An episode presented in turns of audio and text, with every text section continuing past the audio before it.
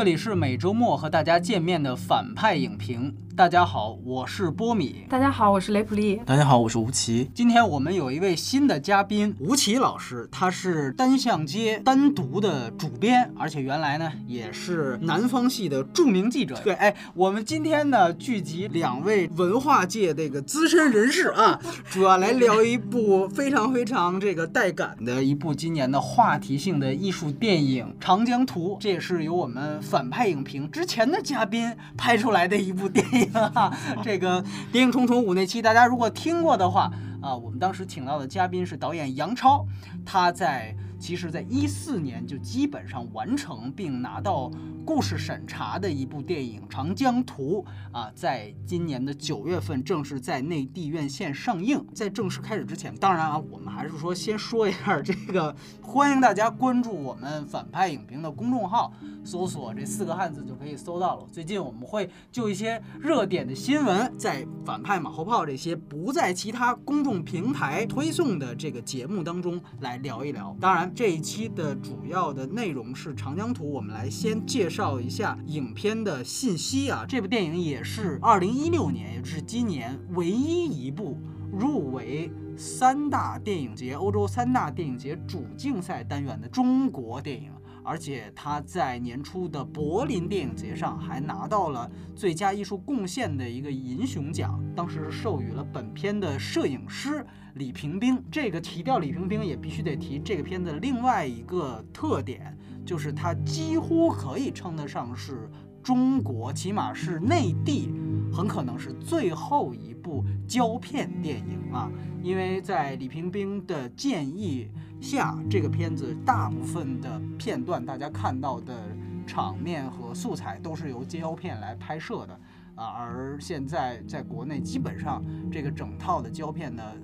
采购以及这个最后洗印的设备几乎都都没有了，都被淘汰掉了。但是很可惜的是，这个片子在洗印的呃放映拷贝的格式上是没有胶片格式的。他们片方，如果两两位我不知道你们知不知道，他们其实一度是想搞这种众筹，然后呢是想希望在这个大陆的一些某一些这种艺术影院进行胶片放映，但是最后这个众筹也没有搞成。确实这个。呃，西方我们知道还有一些大导演可以凭借自己的业内地位，像昆汀、像诺兰，仍然任性的坚持使用胶片。但是在大陆显然这种机会已经没有了，所以非常非常可惜。但是呢，有一个就是算是不幸中的万幸是，这个片子同时印发了 4K 拷贝，因为它其实首映的时候放的都不是 4K 啊，但是确确实实它在整个院线，尤其是在九号十八点之后，确实是有 4K 拷贝的。大家可以在呃你们当地的一些支持 4K 的影院当中，如果它有长江图的排片，啊，可以去留意一下。基本上属于这个情况。我听说是他把 2K 跟 4K 的拷贝放在一个硬盘里面。如果那个当地的就是这个 4K 影院的经理要识货的话，他要勾选对了，他基本上放出来的格式才是对的。像北京筛查了一下，其中有几家是幸福来罕的影院，基本上所有影厅都有。但是都比较偏远，然后还有像呃成天嘉禾等等地方，其实都有 4K 的这个效果，因为胶片扫描出来对应的清晰度是四到六 K，所以 4K 几乎是一个底线的拷贝，非常非常推荐大家去看这样一个拷贝的。长江图，如果你真的打算看的话，这是一个版本介绍。这个片子呢，其实如果聊到它的推断分级的话，我个人觉得应该说是一个 PD 十三的一个分级的状态啊。尤其是它在最后上映前还被广电勒令剪掉了它本来就已经在柏林版就很短的两段床戏。嗯，对删减问题其实是这样，这个版本就。柏林版而言，其实没有太大的改动。所有的改动，除了刚才提到的床戏之外，都不是客观原因的改动。最大的改动和柏林版不一样的是，它把。这个片子原先有的三分之二的旁白是杨超导演自己录制的旁白给删去了，但这个完完全全是艺术方面的角度，而非这个说审查方面啊。审查方面只是在床戏上有一定修改，但是呃，柏林版也没有漏点啊，它并没有那个之前《白日焰火》柏林版跟内地版差距那么大。那个当时据说是能挑出三十八处不一样的地方，这个没那么夸张啊。所以基本上内地版还是保留了原版的一些，就是柏林版的神韵的，甚至是有提升啊。这个不得不提。关于他的演职员的介绍，其实呃非常简单。刚才我们提到的这个片子的导演就是我们 之前的嘉宾杨超，他也是北电九三届非常有名的一位毕业生。九三届算是北电，我个人感觉七八班之后的也是黄金一代。在那一代里面，不仅仅出了这个杨超，此前还出名最有名的其实是贾樟柯，然后还有去年凭借《师傅》应该算是真正被大家所熟知的徐浩峰。以及这个去年我们在威尼斯电影节聊过的那部禁片《悲心魔兽》的导演赵亮，他们这一届真的是才华横溢，而且这里不只是做一个背景介绍，在接下来我可能会提及他们之间作品的关系。然后这个片子的主演是经常，如果你看呃国内的这个国产片的话，会非常熟悉的秦昊。啊，当然了，在现在好像另外一个身份更有名一些，是伊能静的丈夫，是吧？哎，然后呢，还有就是一位新人演员叫辛芷蕾，这里面还有一些也是独立电影界的老熟脸儿，比如说我们的小五，对吧？王宏伟在这里面是有一个小角色，而且这个片子还有咱们的教父级的这个人物，当然他后来啊被删减了，就是张献民，其实原来在这个片子里面也有一个。呃，很重要的角色，我也向杨超求证了，剧照里都有，大家去豆对豆瓣里搜是有他的，但是正片里他就被剪到了。对对对，反正这个片子的呃花絮是非常有趣，而且我们知道杨超和毕赣一样，他是诗人导演，所以这里面也有他在诗人圈子的一些好朋友的客串，比如像麦子，麦子也他在他之前的旅程有过客串。刚才提到的这个片子的摄影师，尤其要强调一下，李冰冰。是我们之前聊过的《刺客聂隐娘》的摄影师，也是华语电影界数一数二的。那这个是这个片子的基本信息，说的有点长，因为确实这些都是好像应该交代的。然后我们开始进入到接下来的。打分环节，我们女士优先。呃，我给这个片子打八分，八分是一个相当高的高分了。其实时空结构的这种处理是我在电影中最喜欢看到的部分。我觉得他在这部分做的突破是非常有价值的。然后因为这个理由，我当时也给《路边野餐》打了八点五分。呃，那至于为什么比《路边野餐》低零点五分，这可能是一个个人选择的问题。嗯哼，如果推荐的话，向什么人推荐？呃，喜欢艺术电影的人，而且是要坐得住的那种人，并且是对作品文本解。码有乐趣和比较上瘾的人，我比较推荐。嗯，OK，来，咱们武大主编有请。其实打分一直不是特别擅长，但是如果要打分的话，初看的时候我的分特别低。嗯，就是看第一遍，因为也是和最后的上映版本有略微差别，就是有因为它有旁白的部分，所以分数就会很可能六分，嗯，差不多。但是当时可能未必完全懂得他想表达什么，甚至我觉得他的表达是混乱。但第二遍看了之后，分数可能就上来了，嗯，可能也是八分左右。但是我现在觉得，如果要在他和路边野餐之间有谁是更高，比如高零点五，我可能会选择长江图，让他。更高，因为它里面有，就是它里面那个野心的部分，让我觉得很震惊。就是就是中国的导演，是当代导演，他在艺术上的野心达到这样的程度。嗯，所以你的打分是八分，对吧？向什么人推荐呢？坦白说，我第一遍看的时候，我觉得它是一个特别特别小众的电影，它绝对小众过《路边野餐》。嗯，然后我甚至当时觉得它票房必然惨败，因为首先看一部电影，你有看两次、三次人是是少数，所以它第一遍的那个给人的观感，我猜测一定是是很差的，对大众电影来说。所以，即便是他推荐给艺术电影的观众，我都觉得是艺术电影观众当中的一小部分。嗯，就是。当然，他和那些对文学、对诗歌感兴趣的人可能有类似之处。他们对对信仰，就是信仰不一定是宗教信仰，就这种信仰是牵涉到你人而为人，你相信什么东西，你是否相信这个终极命题的判断。如果你对这个问题感兴趣，你才有可能坐得住，而不是被任何一个技术环节，包括摄影、表演、剧情，就是你你最终吸引你看完这个电影的是你对那个问题的好奇，哪怕他只是再度确认那个问题没有答案。这番话也需要大家像解读长征图一样解读啊。对，我觉得今天好像我们像共谋一样，我的打分也是八分，我不羞愧的说，我可能是除杨超以外看这个片子最多的一个人。我从今年一月份第一次在他们工作室跟秦昊经纪人看这个片子，我当时我就觉得，我靠，大哥这拍的什么东西？真的是这种感觉，因为音效没做，然后在电视上看的还是毛片版，然后各种的那个声音完完全全，呃，画面也不到位，然后随着柏林版，再到后来的 4K 拷贝出来，再到最后的首映，你会发现。这个片子是一定要在电影院观看的，因为我知道有很多朋友后来《路边野餐》火了之后，爱奇艺有付费，好多人是去爱奇艺付费去看的。说句实话。我觉得会打折扣，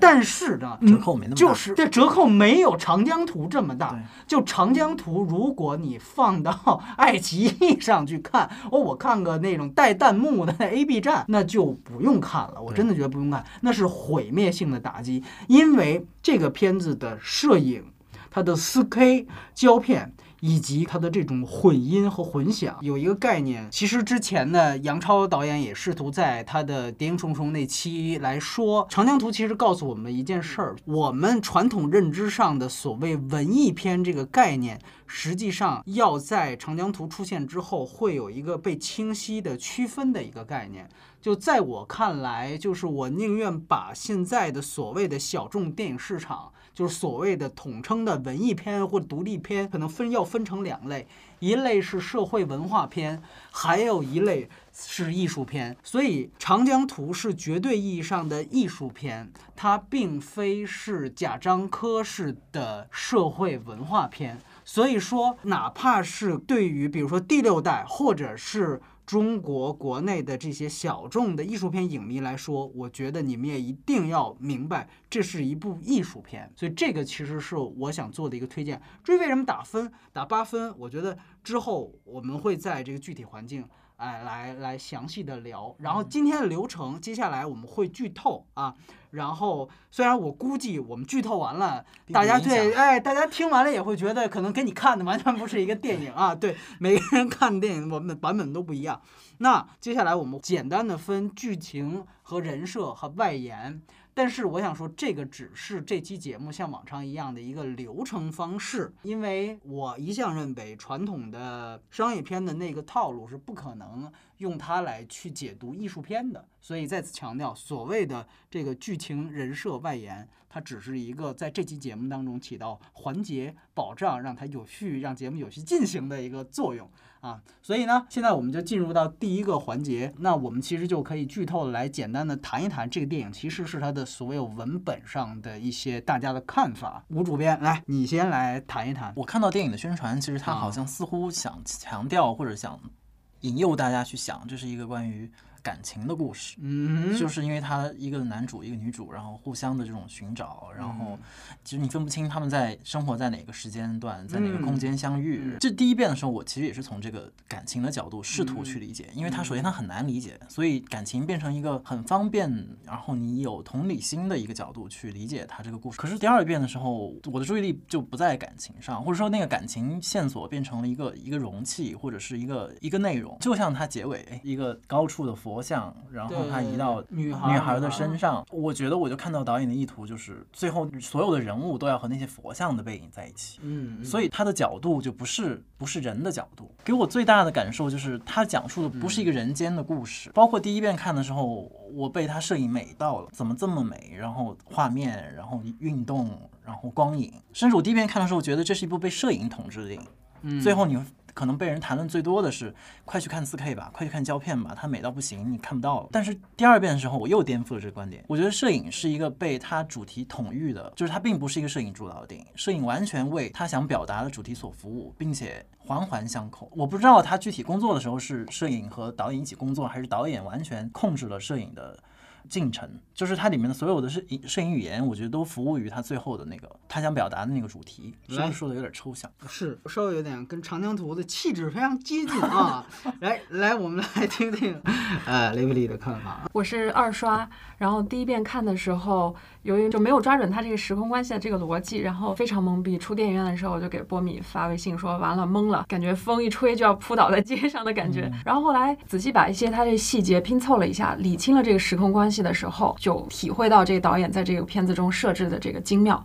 其实就是河里面是一条时间，然后岸上是一条时间，河里面是大概是三十多天吧，从。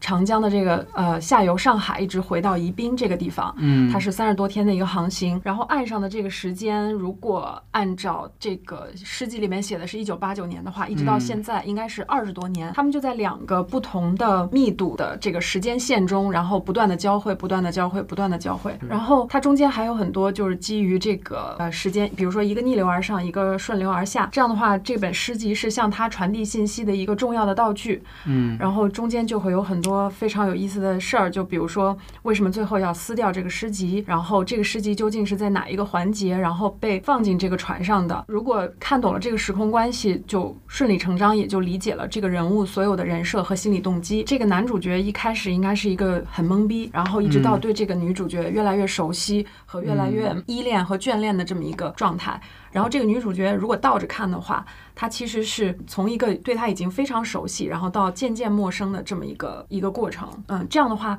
影片中很多他们人物见面时候的状态、台词，我就明白是什么意思了。比如说啊，有很多人爱你吧，啊，我也爱很多人。比如说他们在第三次见面的时候说，嗯，快告诉我我的未来是什么样的，这样我就不用再活一遍。以及到结尾，他会说：“你不用再经历这一切了，我所经历的一切。”其实它是有一个非常严密的这个时空逻辑关系的。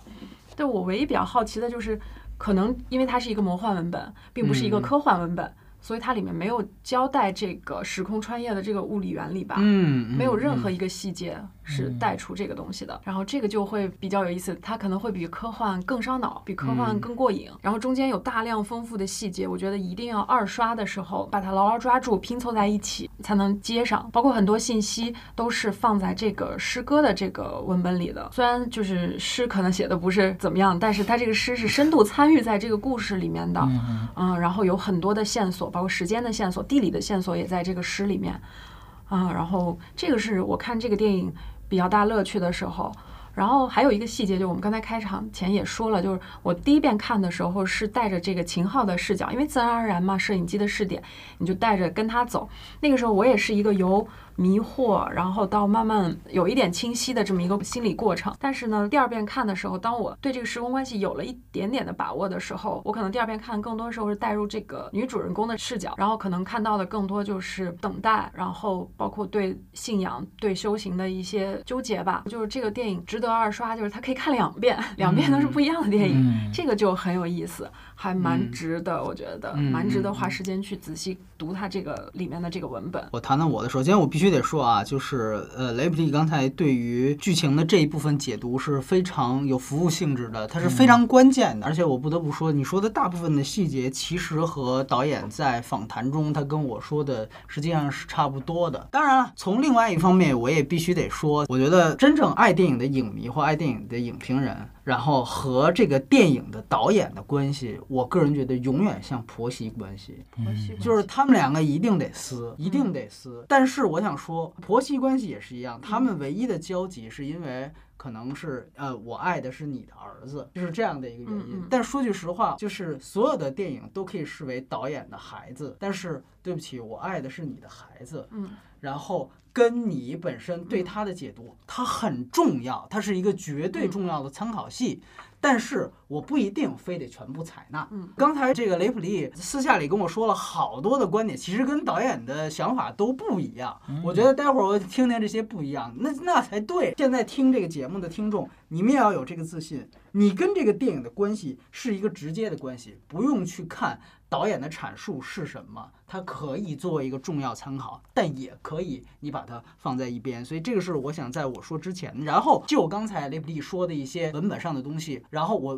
对这个部分做一些补充。刚才你提到的，它其实岸上一条时间线跟江上的一条时间线是不一样的，这一点是这个电影的一个基本世界观。然后这两个甚至时间轴也是不一样的啊，维度是不一样的。那从另外一方面，我们可以具体来去。想的话，就是其实岸上的这个不断出现的女子，就是辛芷蕾演的这样的一个女子，她实际上是一个就逆生长的状态，她到最后实际上是越来越年轻的，所以其实呃，这个秦昊他逆流而上。遇到的这个，我们看到长江图，如果你去搜索的话，它有一个很有意思的海报，是把长江做成了一个女人的身体的样子，然后这个船在这个女人身体行走，好像你那期提到的张爱玲的名言，了解一个女人就从阴道进去，是吧？但哎，它这个这个海报很好的诠释了这个东西，这个其实也是作为解码这个影片的一个很重要的线索，逆向的时间这个事情，包括。呃，两个人的年龄的对比，这个大家其实一定要注意，是要有这样一个细节。另外一个细节就是这个片子它的最大的一个魔幻文本，我觉得也是它的亮点。第一，首先它把这里边的所有人物给地名化了，它的所有的主要人物都是地名。都是地名，这是一方面。然后另外一方面，所有的载具和机器，这个却是拟人化的。这个其实里面也有非常非常重要的这个线索，就是你记得开始那个老船工在检修船的时候就说。这个大姐那边好好的，这个对对，他们俩什么的，对对，他们俩，包括最后你会发现，当那个船工在和秦昊撕了之后，他一下子掉进去的时候，忽然一向坏的这个小妹，她忽然一下子就醒了过来，然后把这个人就吃掉了。这个的完成不仅仅是通过这些细节，就是还是通过它的非常完美的音效来达到的。这个一批电影的音效，真正完全的把中国的。国产的华语片的用声音做故事的这个东西上升到了一个档次，之前从来没有主流的电影是这样做过。那么这个其实是我想补充的。几个信息，当你明确了这个电影的人物地名化和载具拟人化的传达之后，你会发现这和它的这个两重时间轴的文本结合起来，它的魔幻性是非常非常具有诗意的一件事情。那 OK，虽然刚才吴主编说的，可能这个片子最后它所有的技术环节都要为它的主题服务，当然是这样。但是既然大家聊到的，都是摄影，都是这些技术层面的东西。我觉得当然也有必要去，哪怕是简单的去设计一下。我记得特别逗，呃，当时呃杨超导演在拿到了柏林那个奖，嗯，就是最佳艺术贡献给了摄影奖之后，我也跟他采访，他当然是有很大的遗憾的。然后他就说，可能在柏林这样的一个非常注重政治的一个电影节里面，或许《长江图》这样一个超脱政治的文本。他能够给予这批呃评委啊，当时是以两个演员领衔的，主席是梅丽尔·斯特利普，还有呃《谍影重重一》的那个主演克里夫·欧文，他们领衔的这个评审团，可能能够感觉到这个片子最直观的东西就是摄影，所以这个我相信也是大众可能最直观感觉到的这个东西，画面的美，这个我相信所有人都会看得到。那具体它美在哪里？其实非常非常简单。它从开始的第一幕，它就确立了这个电影的有一个非常明显的一个色调对比，就是冷暖色调的对比。这个片子用江上的那种蓝颜色，那种好像只是出现在我上一次看到这种级别的蓝，是在《大开眼界》里面的那个对于室内戏的 那种蓝的颜色。以及和这里面的一些微光，比如说小太阳，比如说蜡烛发出的那种暖的红色之间的对比，这个成为这个片子在摄影上的从始至终的一个母题。你会发现，刚才我们讲过，呃，辛芷蕾的这个女性角色其实是从老到年轻。呃，我就我我插一句，就是如果大卫芬奇要是拍。返老还童要是拿《长江图》的文本去拍，它应该是个神作，你知道吗？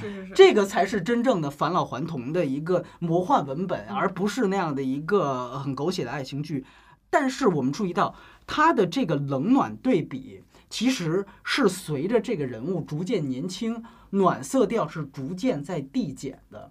开始的时候第一场戏两个人的相遇。呃，首先他们是在这个广德号停在码头上的时候，应该是吴淞口的那个港口，那基本上是灯火通明，那个都是以暖色调为主。然后两个人的第一次激情戏，大家也注意到，基本上小太阳这个他所给的光，也就是暖色调，占据了非常非常大的位置。但是随着这个。剧情的深入，也就是这个年龄时间逐渐岸上的时间逐渐倒退，你会发现暖色调越来越少，直到到最后，最后的一点暖色调出现，应该是岸上那那火光，火光在火光之后再次出现的机火，基本上就是一个完全的蓝色的一个样子。所以你会发现，这个冷暖色调的对比，在这个电影当中是有清晰的线索，这个线索和它的。文本母题是结合的非常好的，那这个就是像刚才吴主编说的，真的他是把摄影和这个，然后另外一点就是，由于刚才我们提到了，呃，雷普利提到了，它是岸上和船上，更准确的说，岸上和船上是不同的时间段。所以说，这里面他在摄影上做了大量的文章。他通过这个电影主要的这样的一个前景深的一个摄影方式，达到的是一种美学上的抠像效果。这个不是三 D 上的 抠像，是美学上的抠像。这个有很多的细节，在我。最近一次看的时候，我加深了这个想法。哪个镜头？几乎是每一每一帧。关于举个例子，还是吴淞口的那个镜头，你会发现，当那个后来就被绞死的那个船员，当他在这个井深深处喊话，跟秦昊说：“哎，我们应该走了。”罗老板那边什么有一单生意什么的时候，按说摄影是应该给说话的人一个清晰的镜头交代了，但是他并没有。那个时候背景是虚的，嗯，他的所有的关注点，他的所有的焦点永远是在秦昊这边。然后应该当时我记得没错的话，他是一个横移，马上就接到了秦昊和第一次这个女哎这个女主角的这样的一个关系。也就是说，在背景和这个岸上和这个主要人物之间，他永远是在这样形成了一道阻隔。另外一个。特别明显的一个，就像让我想到“抠像”这个词的是，还是同样的这个人，就是被后来被绞死。他曾经有一次提到过，就说：“哎，那个咱能把那个工资钱先结一下吗？”如果你注意到那个镜头的时候，呃，说话要钱的这哥们儿是在船上，但是秦昊当时是在楼梯下。有大虐。对，那个秦昊所在的背景是波光粼粼的江水。嗯，那那个时候江水同样是虚的，而且由于它有一个船内船外的一个光比的一个高反差，所以那个时候整个的波光粼粼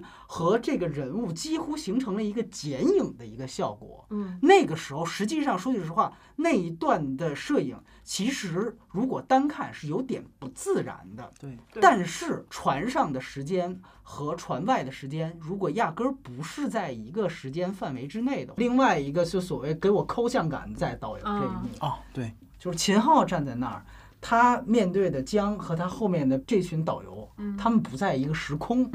就是他景外跟景内。就是是两个世界的感觉，他把这个感觉拍出来。对导游那一段，我在最后一遍看的时候，我一下子就想到了另外一个电影。导游那段特别像《末代皇帝》结尾，大家有没有记得？《末代皇帝》结尾是这样：溥仪进来，尊龙进来，然后消失掉了。消失掉了之后，那个镜头没有变，直接又回要回到宫门。这个时候，一个导游拿着个大喇叭，然后滴滴滴滴滴就在那儿开始介绍，然后就带着一群群演，然后就在那儿逛。那一幕，他其实完成。那是一幕，说白了就是一幕穿越，嗯，就是这个导游这这这个事情，我觉得一下子我就让我想到了那样一幕，所以我就想。因为其实说白了，就是末代皇帝最后那个典型的是一个超现实文本的一个最传统的一个，就是教科书，就是怎么样去做一个超现实文本。甚至你知道，有一度我都怀疑那个秦昊往岸边走，往下，然后一群老太太往上，背景是走进新时代。就那个时候，我甚至给我一个错觉，他是不是实际上这个时候他走在的是一个旧的时空里，都有这种错觉。就是在那一幕的时候，因为他的编排和他的那个调度是非常有趣的，就是那么多人。在往上，就是这一个人在往下，这种冲击力，而且而且是那种粉红一片的那种感觉，呃，我觉得其实这都是美感，或者说都是让大家联想的地方，这就是一种营造的时空错乱感。我想问的是，这个是导演的意图还是摄影师意图？这个其实非常有意思。我必须得承认，李冰冰跟杨超在整个合作期间，因为我们两两个人都采访了，并不是完完全全统一的。了解电影拍摄都知道，摄影师，呃，就像杨超自己也说，摄影师永远是导演在片场第一天敌。嗯嗯，因为他所有的人都是他的，嗯，然后他也是真正才拍出这个电影的人。所以说，而且尤其又像李冰冰是一个这么牛的一个摄影师，所以这里面很可能牵扯到一些分歧。据我了解，他们可能是在有一些长镜头的设计上。然后另外一点，我们刚才其实提到说，这个是大部分的成分是用胶片拍的，那其实还有一部分是用。数字拍摄的，是还有一部分是用导演的 DV 拍摄的。这三个三组镜头，当然最后那个是纪录片的素材啊。呃，哪一部分是这个？我觉得要能看出来的，真的是真的是摄影达人。三峡最后他就是真正回到了长江源头，没有水了，在青藏高原上那一段实际上是后来补拍的，那一段是呃数字摄影机拍摄的。那么我在采访李冰冰的时候，李冰冰说，他认为这个故事啊，停到这个人被杀就挺好的。李平冰先生认为呢，就是说，呃，去追根溯源的那一段戏是没有必要的。嗯，从我个人的看法啊，我个人觉得，就是文本是否需要这个判断，应该是交给导演的。啊，当然呢，这个后来李平冰说，是因为这个片子中间其实拍的非常苦。啊，曾经呃有一度实际上是拍着拍着就没钱了，当时大概拍到五分之四就没钱了。这个船，因为他们也是真的，这个片子只能是顺着拍，就是这个这个船开到哪儿就拍到哪儿。所以说呢，拍到后来就是这个剧组没钱，就在一个地儿就就地解散了。那么后来他们找到了钱，在拍的时候。李冰冰已经进组《刺客聂隐娘》了啊，所以说大家明白这个片子其实是在《刺客聂隐娘》之前就拍完了。但是回答你的问题，所以我想说，这个片子无论是它前景深的构架，还是它色调的对比，你可以看到它不仅仅是美，而且我相信所有人都对于它，比如说一些在摄影上的真正的构想，比如我记得雷普利刚刚出来，他觉得最让他感动的是用探照灯去照。岸上的正在修行的这个女，就正在行走的这样的。它那个灯光一照，那个树马上就像亮了一样，然后金色的那个光。对对对对，超超级好看。对对对，这个我觉得其实是他摄影上的所有的美感，大家都能体会到。过了三峡以后，就超级纯纯净。没错，而且你注意到，就是他第一次照三峡的那个远景，之前杨超在呃《谍影重重五》他。提到过，因为《谍影重重五》用的也是胶片拍摄，他提到过长江图为什么选择用胶片，他就说长江的这种水汽、雾气和它独有的这种天气系统，当时的胶片技术可能更把这种层次感给给表达出来、呈现出来。你会看到，确实刚才你提到进入三峡那个第一个镜头，有一个镜头，它那个层次感是分明的。在那样一刹那，我忽然就想到了我们之前徐小鹏提出来的。用二 D 来呈现三维想象，就是我觉得在《长江图》里面，我第一次看到了一部真正的国产片的三 D 电影。我的意思是美学上的三 D。另外一个我想说的就是刚才提到的音效，就是这个片子在音效上的这个版本是要绝对优于柏林版。最大的一个特点就是三峡大坝那一段，柏林的那个版啊，三峡大坝闸门的开启的这个声音是有的，是有这种感觉的，但是不够强烈。没有那种包裹感。我在最后看到这个版的时候，我马上就想到了安东尼奥尼原来写的一本书，他自己也写了一些超现实的小说。我在大学的时候看过一个，安东尼奥尼当时哦，他写了一个，好像应该是在纽约，他那个小说整个是讲纽约的一波声波如何在纽约的摩天大楼上爬行。我靠！就当时我看那个小说。就完全把我震撼到了，看到那小说，我完全一下子明白安东尼奥尼为什么那么拍电影，就是他详细的用文字叙述了这个声波，就像一个战队一样，在这在这样的一个城市当中爬行，他把这个东西描绘的淋漓尽致。当我看到或者说听到《长江图》在三峡大坝这一刻的时候，我听到了这种爬升，这种真正就是刚才其实提到来源于机器与工业带来的这种呼吸。与吼叫，这在这样的一刹那，你会发现，真正一直在独行的这一艘老的、不断发出这种这个声音的这样的一艘船，好像它找到了自己的家，和整个的三峡大坝结合在了一起。三峡大坝是这个文本当中最大的一个人造的一个人造风景，但是在这一刹那，它的这样的一个人造的载具，却是和这个人造风景达成了一个统一，反倒是它的人物。在这样的一个环境，在这样一个小节里，我找不到它的位置，所以我觉得那一段实际上是让我觉得非常震撼又很有设计感的一刹那，而它的设计感完完全全通过音效来达成。这个音效的细致程度，这个片子我觉得它是可以，呃，当时杨超他做完这次混响的时候，他跟我很骄傲的说，他说这个片子到时候在金马奖上，我们最有信心的奖是声音奖，嗯，都不是摄影奖。因为摄影奖李冰冰去年就是他拿的嘛，就是聂娘可能因为就是这个原因就不给他摄影奖都不一定，而且有别的好的片子。他说这个声音奖我们是势在必得。那个时候你会发现，真的没有什么电影能够像《长江图》一样，真正在用音画参与到了它的叙事文本当中。我们真正听到了它的声音，才能真正感受到《长江图》是一个什么样的电影。所以我觉得这个其实是我想讲的。两点关于它的摄影和音效，对，然后我接着你的说吧，因为你刚才提到几个点，我都是有我的怎么说，嗯，就是是共通的地方，但是可能进入的角度不太一样，不太一样。一是你刚才说到三峡那段，那也是我就是特别震撼的一段。嗯，然后你刚才说人在那个人造物当中没有位置，其实它有，你看秦昊哭了，当时觉得就特别对，就是你在那个，就人在那种。虽然它是一个人造，这个我一会儿再说。就在这种人造，其实它也是一个必然性，在必然性面前，它可以做什么？嗯，它什么也做不了。一，只要它活着，它可能唯一能做的就是流泪。嗯，然后那个眼泪就是人在这个环境当中它的位置。然后还有你最开始提到的就是所谓影评人和导演的那个关系。嗯，我觉得我也可以，因为我不是一个影评人，然后我看电影从来也不从一个影评人的角色来要求或者自我要求。然后，尤其是这个，尤其你要，尤其你找我谈《长江图》，如果你找我找我谈别的电影，可能我就谈不了。但是找《长江图》可以谈的原因，是因为可能我看，或者说有一类人看这个电影的位置，不是影评人和电影导演的位置，或者和影片的位置，而是更多是一种所谓的同路人的关系，就是所谓的，比如说从文学的角度、诗歌的角度、音乐的角度，就是所有的艺术类型，包括电影，都在。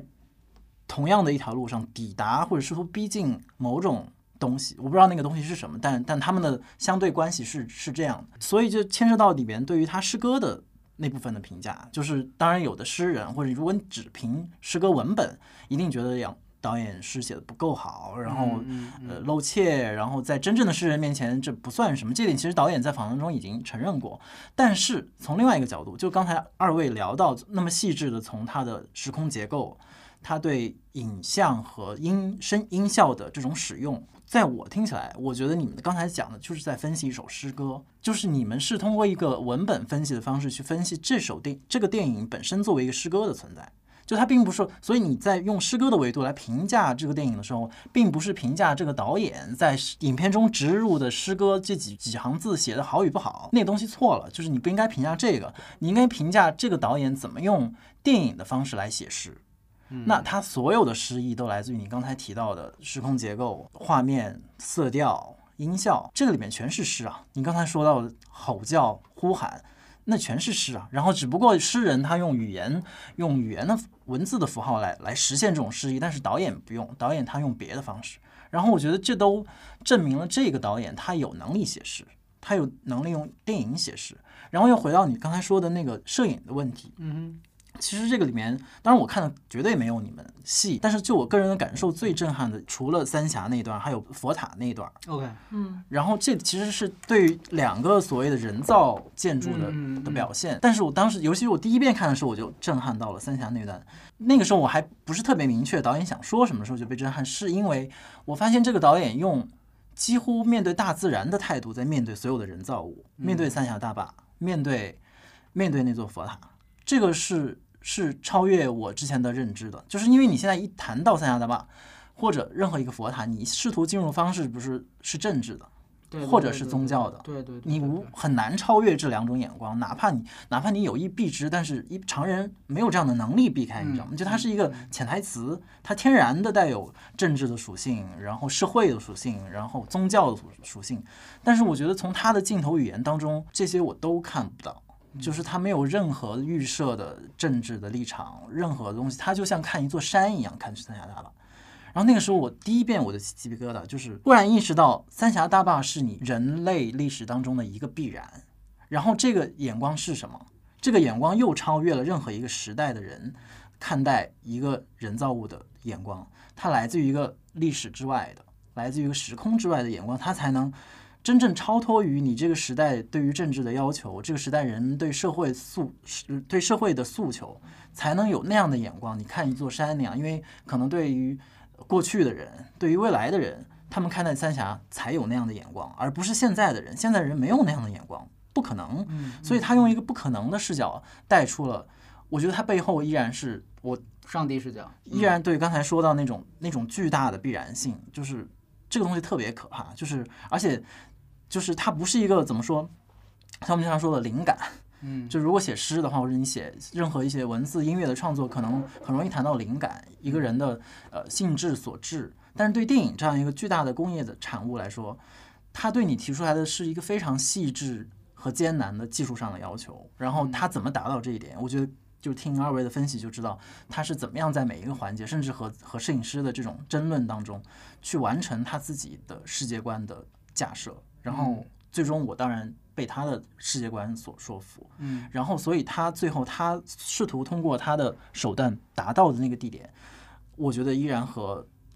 刚才提到的所有的诗人、所有的作家，他们试图伟大的诗人和作家 试图走向的方向是一致的。所以为刚才你提到的，就是摄影师认为最后那段不必要，嗯，我觉得从我作为一个观众来说，我也觉得不必要。嗯，而且你从视觉享受来说，就就不一样嘛，就是它违和，对违和，对色彩不一样，然后视角不一样，然后突然好像一切都有一个走走到一个终点，有一个解释，然后你就感觉到他试图在试图在把他的故事说清楚，对，把它说说解释清楚。嗯，其实不必要，但是又是必要的，或者或者说 why not？如果我们要追溯长江，追溯长江背后的所谓的那种必然性的命题，你必然走它的源头，源头是什么？就是他给的答案是这个，但是不是这个不一定。但是这是他给的版本，而且因为这个题目，它它的存在，我觉得是合理的。我其实就接着你说的，因为还是关于文本，我必须得说，就这个电影，我要提出一些我个人觉得它它的一些我觉得问题或者缺点的话，其实也在于这儿，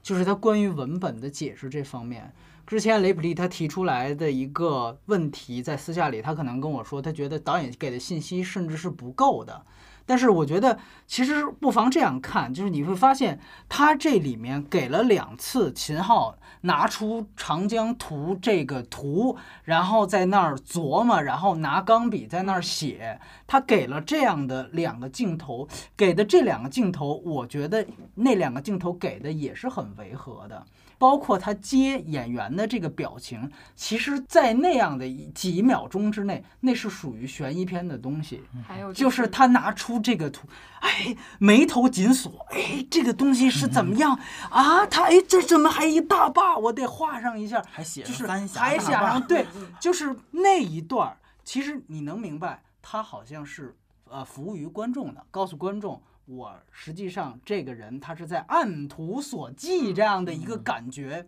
但是呢，我就觉得 OK，呃，当你有了这样的一个企图的时候，有些观众就会被这个带着走。但是如果他真的觉得这好像这里面是有了这样的一个悬疑性的话，你会发现他其实是是没有太多这个东西的。所以这可能是回答刚才吴奇的那个呃看法，就是说，那他最后需要一个结尾。但是这个结尾可能是不是在对于真正长江主航段的它营造的这个氛围是有一个打破的？对，那这个我觉得是大家可以讨论的一个疑问手。但是我觉得确实，它从文本层面上，它有一点点试图带领去注入这样的一种悬疑性。但是这种悬疑性，要不然更多，那更多的话，它可能。更多的观众就会接受这个故事，但是他冒的代价就是可能丧失掉了这个它的氛围的营造。但如果更少，我觉得那可能更纯粹，可能最后甚至他失去了对这个电影文本解释的最后一点密码。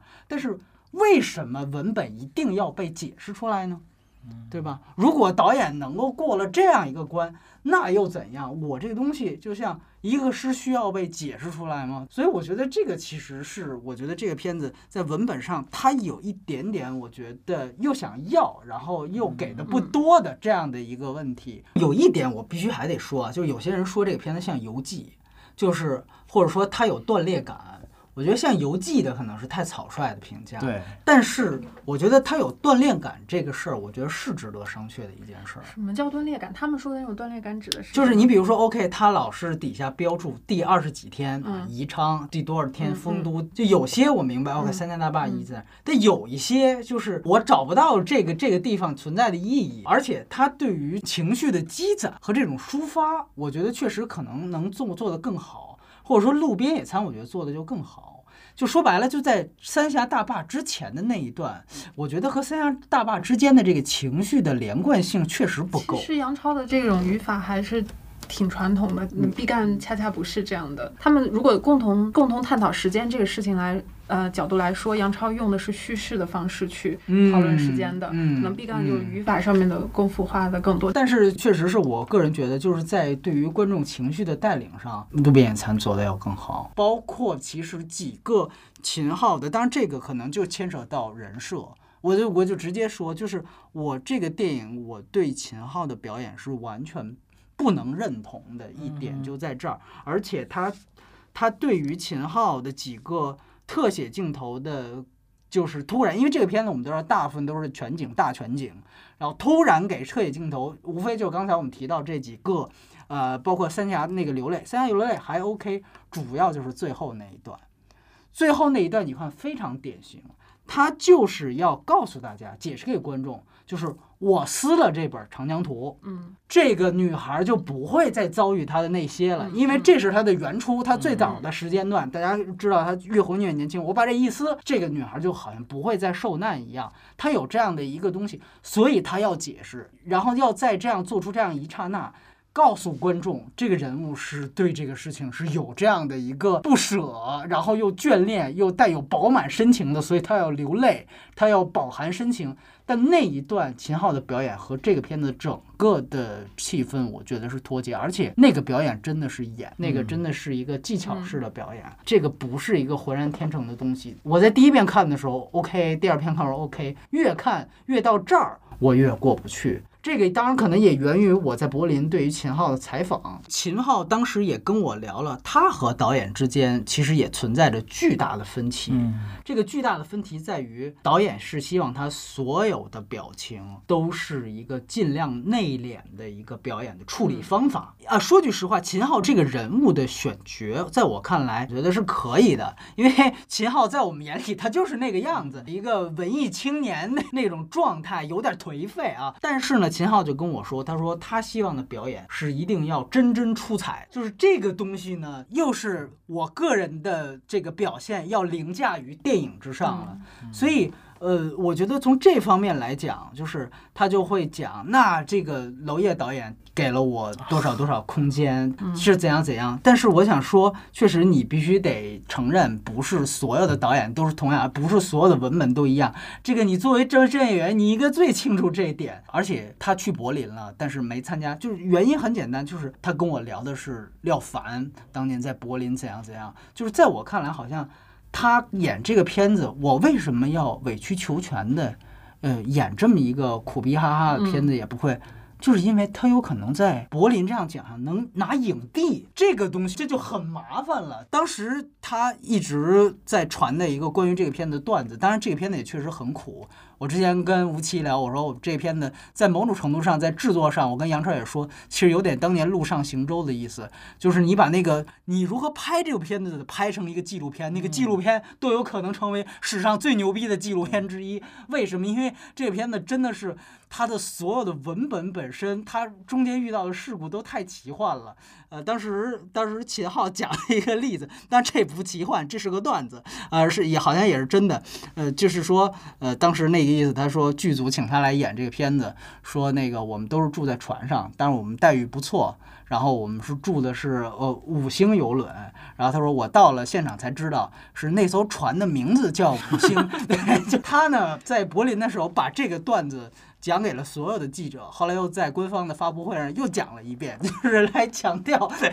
这个剧组有多么的不靠谱啊，或者怎样怎样。这个是一些编外的东西，但我觉得无论有没有这些编外的东西，对于文本的这样的一个气氛的破坏，我个人觉得是我无法认同秦昊的表演的一个很重要的原因。当然，这个我觉得导演有没有责任，我觉得也必须得想，就是说，如果呃摄影师跟你有很大的分歧，然后最后导致了某种结果，然后然后演员主演男一号跟你也有很大的分歧，导致了某种结果。那确实，这个导演的掌控力啊，这方面，嗯，因为说白了，其实这个都是导演，他其实也是一个情商大师。嗯你就是要去在片场平和各种人际，你怎么样去？你经常听到李安的他的所有的传记里面，他都是在讲我怎么样去哄明星，然后让他们达到我的意思，然后同时呢，让他们也自以为觉得他们也满足了他们的意思。但是这个东西，你就会发现，这完全。实际上是情商的活儿，很多导演他在艺术造诣上是非常高的，他可能像梵高一样，但是梵高是不需要和人沟通就可以画出来他最伟大的画作，但电影导演一定不是，电影导演一定不是。我老就想到一点，就是库布里克之所以成为库布里克，大家总是在说他的天才性，但是你别忘了。当年他拍《斯巴达克斯》的时候，开始的导演不是他。片里面两个最大、当时最牛的两个大牌演员科克·道格拉斯跟那个查尔斯·劳顿两个人打架，互相谁也不忿谁，各自有各自的团队，然后最后各自有各自导演人选。最后片方没办法说这样吧，我们给你请一个傀儡导演，只有二十九岁的一个小导演，然后把他放在中间，就是那意思。制片厂是一个中立态度。然后这个二十九岁的导演就是库布里克，然后没花七天，这两个人就非常规规矩矩的听了这个二十九岁的导演在现场摆布，这就是一个人。他的情商能力，所以导演不仅仅是艺术造诣，我还是得说这一点啊。另外一个我想补充的，关于女生的话，我想说关于辛芷蕾的这个角色，其实我这里想提到导演之前唯一一个能称得上前作的前作就是《旅程》，因为他其他的片子除了《小英雄雨来》之外。基本上都是，要不然是几乎没供应，要不然是短片。像代币，他拿到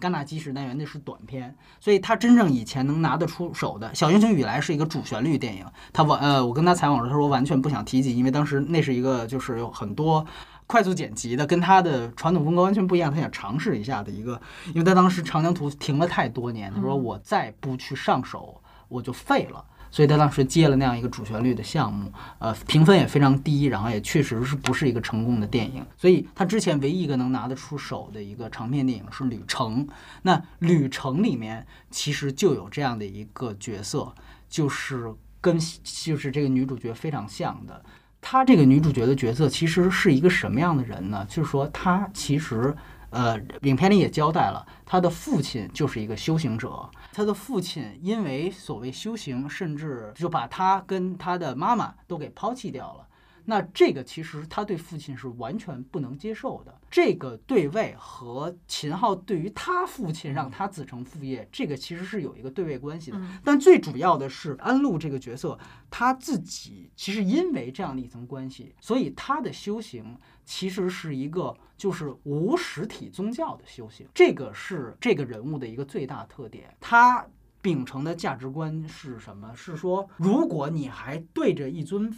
有实物的一尊佛像也好，或者一个什么东西也好，你再去拜，你还是需要这样的一个东西，证明你还是没到达那个境界。而因为这样的一个呃所谓的修行，你还抛弃家里的儿女，这个是他不能接受的。他所遵循的修行就是一个我自己就是一个修行者，我用它实践出来就好。包括当时柏林的外媒影评，有人说这个角色是妓女，其实呢，你会感觉到她好像是有那种也不算双修吧，就是她那种你给我写土豆，然后我就我就跟你就是肉身菩萨那种感觉，肉身菩萨，我在普度众生，我在普度众生，这就是他说那一句我爱很多人，我爱很多人，对他的人设实际上是肉身菩萨这个概念，因为他有一些前史导演没有剪进去，嗯，他曾经也是。就是去问问一些有困惑的时候，去问一下他有风的阶段，然后他就说那个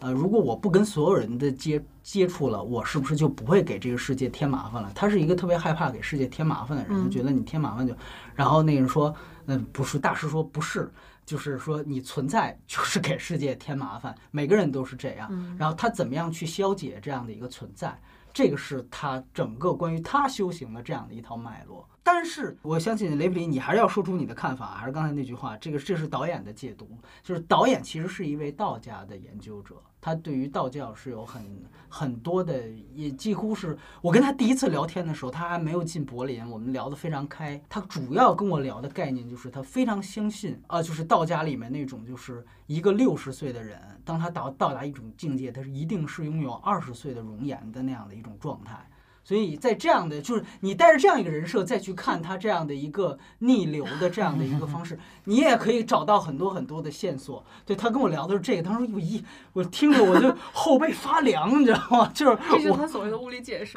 对啊，这会直接影响我对他的评分呢。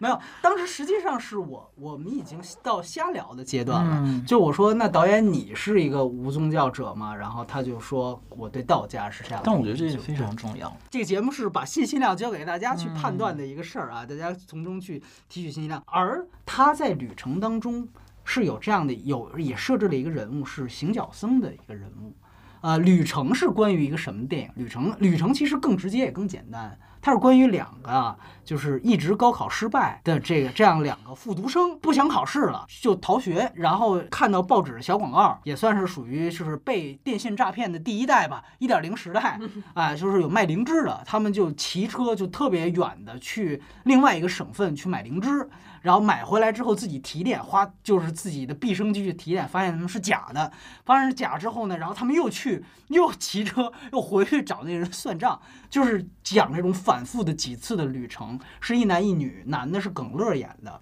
哎，就耿乐那个表演在那个片片子里的通病，直接评价就移植刚才我提到秦昊，你知道吧？我觉得对这种演员，大家有点名气又不是那么有名，然后好像之前又演过一些挺高口碑的片子的这样。样的，我觉得他们的表演表演都其实，你还不如去选一个谁都不认识的这样的一个啊。当然这是这是后话，这是他的主要故事啊。然后他在这样的一个主要故事之外，就是说他们几次行走，包括两个人吵架的时候，永远你会发现旁边有一个在远景走的一个行脚僧。嗯，然后我当时其实就问这个行脚僧的意思是什么，然后导演就说，其实这个行脚僧啊，大师告诉他就这个是也是电影里面没有的，是人物小传。就是说，你的修行方式就是不断行走，嗯，就是不断行走。但是呢，这个人呢，他其实是有烦心的，他看上了那个小镇的一个姑娘，所以呢，他怎么办呢？他他的行走方式就是不断的围绕着那个小镇，不断在行走，在画圆，不断的在画圆。所以每一次这个主角出去，总能在某一个阶段、某一个桥上去碰到他。然后那个也是一个非常奇幻的一个文本，就那个行脚僧最后也从跳桥桥上跳下去了，然后莫名其妙的在下一场上又出现了，又在那儿走。然后还唱着情歌，那个行脚僧是谁演的呢？是徐浩峰演的。杨超跟徐浩峰的关系非常非常好。对，呃，大家可以如果有兴趣的话，对长江的风感兴趣，可以去看看《旅程》那个电影。那个电影在腾讯视频上是正版免费在线播放，当然也就是那样一个画质和音质的，它显然更应该在荧幕上播放。但是那样的一个行脚僧的人设，因为那个片子也是关于寻找，几乎它可以称为是长江图的一个习作。那个片子，它也是那个前互联网时代，两个人也是不断的拿出地图来找，然后也是有武汉，也是有长江，也有对长江的期待。当然，它更多的构建呢还有铁路和公路，但是某种程度上，它的铁路和公路的构建，其实很多想法。和他这在这里面船和长江的这样的一个载具的贡献，我觉得是一脉相承的。所以如果想更清晰的了解长江图的价值观，也可以去去去网上去看一下《旅程》，那个就是长江图的一个习作，尤其又是资本的原因，那是田壮壮给他的那么很很少的一笔钱去拍的，很多的意思都达不到，但是你看到那个范儿。已经有了，而且人设也都特别相近，就是几个这种文艺 loser，然后不断考试考不完，然后特别迷茫，然后那种状态与世隔绝，就那样一种状态，其实跟这里面秦昊也是有很大的相似之处。问一下，就是那个导演有没有跟你解释，在这个片中，这个鱼代表了一个什么样的意象，还是说它没有一个具体的？你是说最后那条鱼是吗？包括那条黑鱼。那个那个鱼最后是一个白鳍豚一样，我看我 第二遍看才看清楚，是一个前前面那个嘴很尖的这么一个一个生物。诗里面也提到了这个大鱼，这个它有它有什么解释吗？就是女主角，她的灵魂是吧？对，她就是女主角。如果按照说，黑鱼代表男性的灵魂，这个白鱼就代表女性的灵魂。对对对，等于说她又逆流而上，把她的灵魂重新又带回去了。这个是一个很直观的对位，当然你也可以有别的。解读什么的都都没有任何问题。那我是不是可以这么说？万物有灵啊之类的。就是因为那个鱼是从。秦昊死了以后，从船底游出来的。然后他们前面有一段戏是，其实前面游过一次，出过一次。对。哎，我没有看到是在什么位置。就是他船卡那不动的时候。对。他当时是其实想追那个女女主角，那个鱼第一次出现，呃，那个白白出现之后他才动的。这个我都没有抓住这个细节。对。还有一个就是他们俩曾经不是在那个小镇里面交汇过，可能是不是灵魂和肉身有过这种交换？会不会是这个鱼是他们两个灵魂在一起的一个一个一个实？哎，是不是这样的东西？不仅仅是六十岁的人拥有二十岁的容颜，而且甚至还有双修的这种。我看到是秦昊咽了咽了一口气，然后那个鱼才游走。我我当时看到那个镜头的时候，我觉得是不是这个鱼代表他灵魂出窍了？然后最后他到了那个。长江的上游是他灵魂到达了那个地方，并不是他自己。哇哦，这个东西这这不是长江图，这是恐怖游轮 二。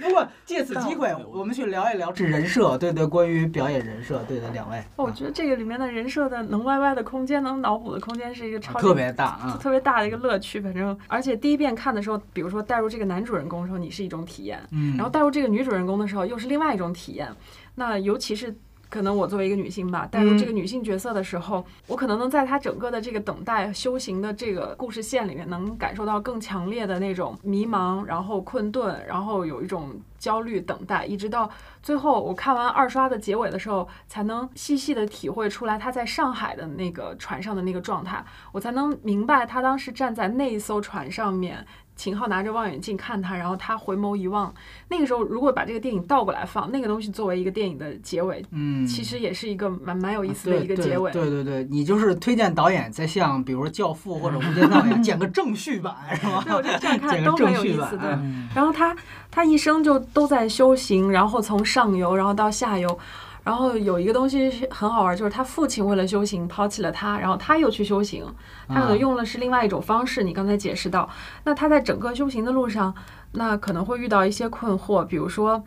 呃，他这个信仰能不能升起，需不需要有一个实体的。宗教引领他崇拜，对，然后包括他不断的和这个男人相遇，一方面可能是有情欲的部分，因为他们俩是那样子的关系；，另外一部分就是他总有一种欲望，很想知道自己命运的终点是什么。不断的问他，但可能秦昊自始至终也没有给他一个很确实的答案。那他就必须要走完这个修行的路。嗯，这就是让我想到一个，嗯，有时候看一些鸡汤，或者是你看一些东西，就此岸此岸即彼岸。但其实不是，就是你整个人生你还是要过完。即便有一个人从遥远的未来带一个东西给你，告诉你你不必过完此生，但是你仍然还要过，仍然要一天一天的过，然后也可能要。结婚也可能要丈夫还得自杀，被你气死了，这种这种情节，对，这可能是修行中间的一个。很重要的一个意义吧，嗯嗯，但是我真的是没有看出来这个肉身菩萨 这一层，这个在片中没有任何吧，只有是导演解读才会有吧。呃，他开始其实是有的，他给了就是传阵，给了他一袋土豆还是什么东西，然后他把帘子拉上。我觉得没没震呢，只有他帘子拉上了，但没。哦，是那个可能对，那那可能是呃对，是水水波对对，不是我，我就是那意思。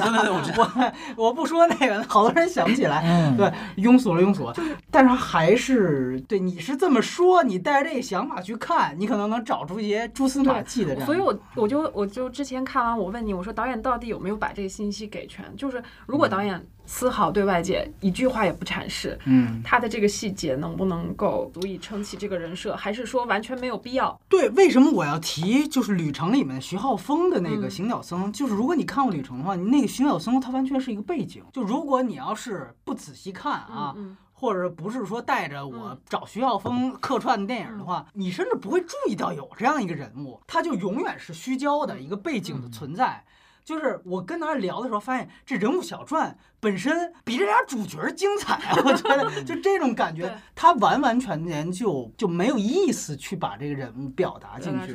他把它剪得很虚，把它剪得很虚，对对对对，剪掉，只露出。没错，这个所以是这这是他有意做的。我还必须得看脂砚摘评的，然后我才能知道你到底说的是什么，是这意思吗？哎，然后对吴主编来来聊聊。对我来说，看这个电影的时候，两个演员或者说几乎所有的演员一直在我这里是虚焦的状态。嗯，就是我没有完全带入秦昊，也没有试图说我换一个角度带入。辛芷蕾的表演，嗯，就是始终吸引我的不是人这个单位，嗯，那也更不是人的表演。但是刚才听你说之后，我我完全可以认同，甚至其实我现在回想起来，我认为选择秦昊本身就是一个非常没有想象力的选择，就是他好像带给我们一种感受，就是类似我。但凡跟文艺电影沾边的人，就得是这几张脸。对对。然后他们的脸永远都一样。对对对。然后就差把女主角改成郝蕾了。对啊，我觉得那样就毁了。我觉得那样就就是一部完全怎么说呢？就跟商业电影逻辑一样嘛。对对对对，谁谁火了，谁那个就就用谁。你说这片子能用非职业演员吗？用非职业演员是一种什么样的腔调呢？其实我觉得他用辛芷蕾这样的演员可以，可以啊。我觉得很，就是其实说白了就是一个可塑造性。就是就像当初的汤唯一样，他完全一张白纸，然后而且非常可控制。对，就像秦昊这种，他控制不住。没错。片中那那个人物就是被绞死的那个，被那姐妹俩绞死的那个那个船员，他有什么存在的必要吗？哎，这个他也是，我觉得也是一个怎么说呢？他那段戏特别出戏，在甲板上跟他吵架。你说的非常对，就是说这个其实我也特别同意，就还是关于他文本的东西。就这个其实。呃，待会儿我要问问吴主编啊，就是我们又谈到了这个，其实完全是在围绕着男主角做戏。就男主角他想塑造这个人设是一个什么样的人呢？就是首先就是我压根儿不适合干这个，我是一文艺青年啊，可能就像我和吴主编一样。然后我爸有艘船，人家世代就干这个的，完之后突然去世了，你只能接手这东西。我特别不乐意的，就就就这么一个，然后还配上一个老的船员工，我好跟蝙蝠侠旁边 阿福似的，我是看到了阿福吗？这突然消失了，就是对对是为了消失而消失吗？是导演？呃，对对，就他就是说我把鱼放了，然后我也走了那种感觉。对，呃，这这还是细节。就我想说的是，OK，他其实就是在表达着这样的一个文艺青年，在这样一个时代，他的无所适从。所以说呢，这个时候，我觉得通过这样的一层关系，怎么去表达的无所适从呢？就要有跟他现实的联系。那最直接的，就像那个呃旅程里面，他设置了一个买灵芝的戏，结果被那个卖灵芝的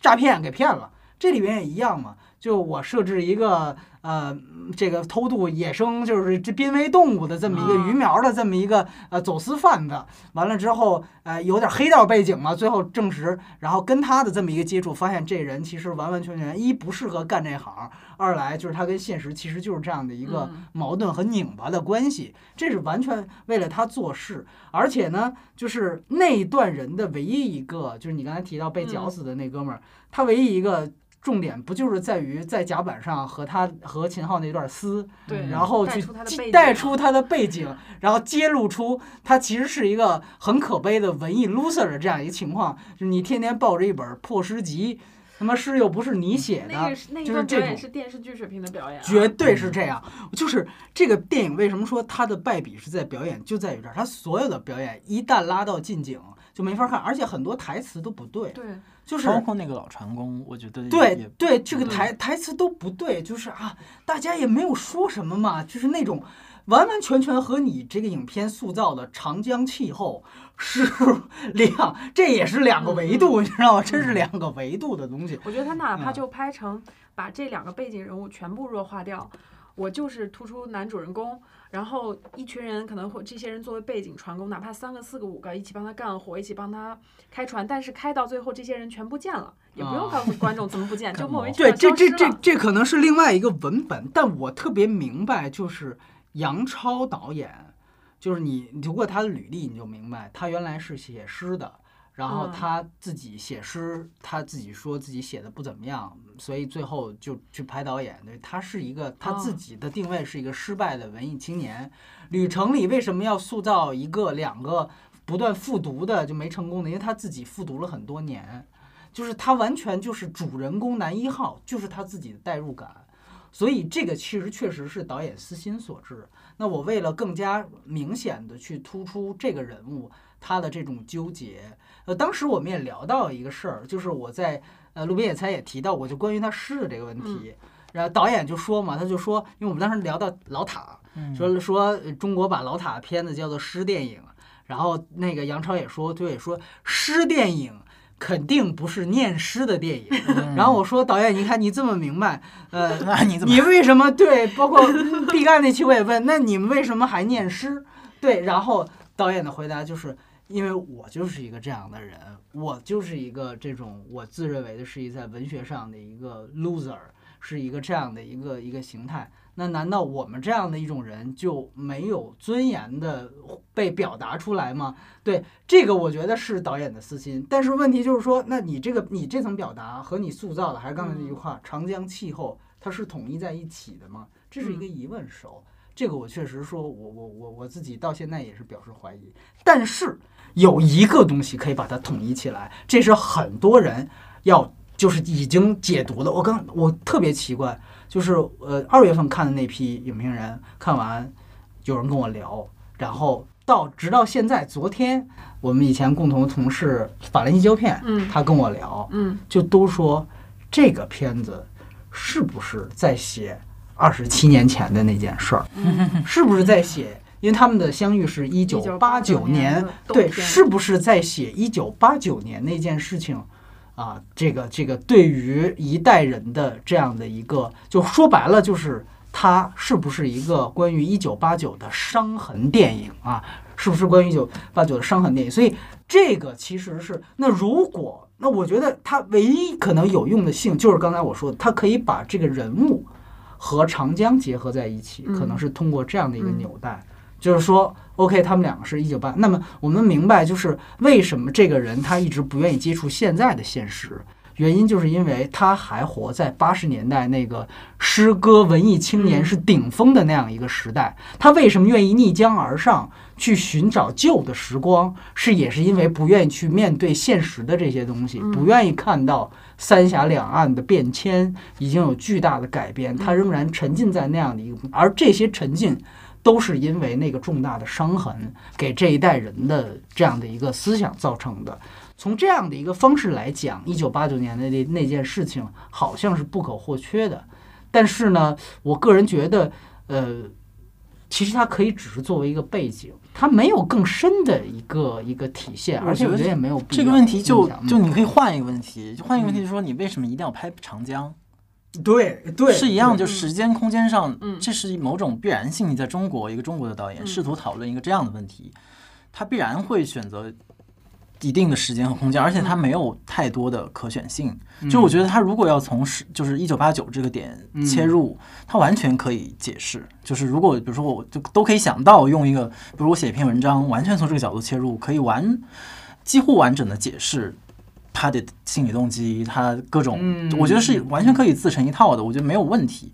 但是，他这个东西是是某种天然性，还是某种人为性？嗯，就说这是导演的意图，还是说他这个具体的导演在时空当中他的位置，这是他没有办法选择的。嗯，这和刚才你提到的那个，他就文艺青年 loser 那点，我觉得其实是一样，就是在我看来都是私货，是吧？就是，而且是他没有办法忽略的，比如说他自己在写诗上的那种自卑也好，或者那种。渴望认同感，他以某种方式进入到了这个这个人设当中，进入到他结构全篇的叙事的那个那个编造。但是我认为他和他最终要去的那个方向是是两个是两个是两个层面的事情，只不过是比如说我现在想说一个关于 A 的事儿，但是因为我此刻我在中国，我必须用汉语，在二零一六年的今天坐在这个位置跟二位说这个话。这是我没有办法选择的，他绕不开这个对他，不然我无法说话，对吧？或者除非我有更高的艺术造诣，完全可以跳脱自己的时空身份，这个就太难了。我觉得这个，我觉得非人所我我对比，嗯，路边野餐，我给他少打了零点五分的原因。嗯，就你觉得八九这件事情是他刻意的一个未知的东西是吗？其实具体并不是八九这个符号本身，而是就是比如说长江图和路边野餐，我们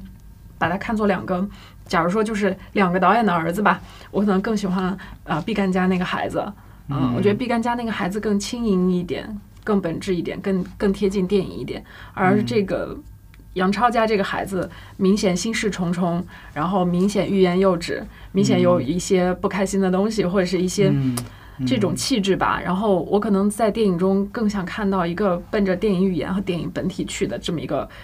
很直接，哪怕他有点生猛，哪怕他很粗糙，不太讲礼貌，不太合规矩的这么一个孩子，对我会我会更喜欢零点五分的差别吧，是这样的。嗯，确实，某种意义上来讲，你可以说这种伤痕气氛和他塑造的长江气氛是还算是大方向上是一个合力的状态，绝对是统一的。但是从另外一方面来说呢，就是。呃，我记得王全安在接受法媒采访时候也说过，当然那个是出事之前的王全安，他就说，其实第五代的郑侯他的伤痕是文革，那第六代的整体的郑侯伤痕就是八九。就是这个，你会发现他逃脱不了每一个第六代导演的这样的一个，就就是好像就像一个枷锁一样，因为他们就是这样一代人，是个胎记，我觉得。是个胎记，没错，没错，这个形容非常到位，非常到位，绝对是这样。所以这个我觉得是一个有意思的话题，但是我个人觉得，看你打开长江的切入方式，如果你还是人文的、政治的，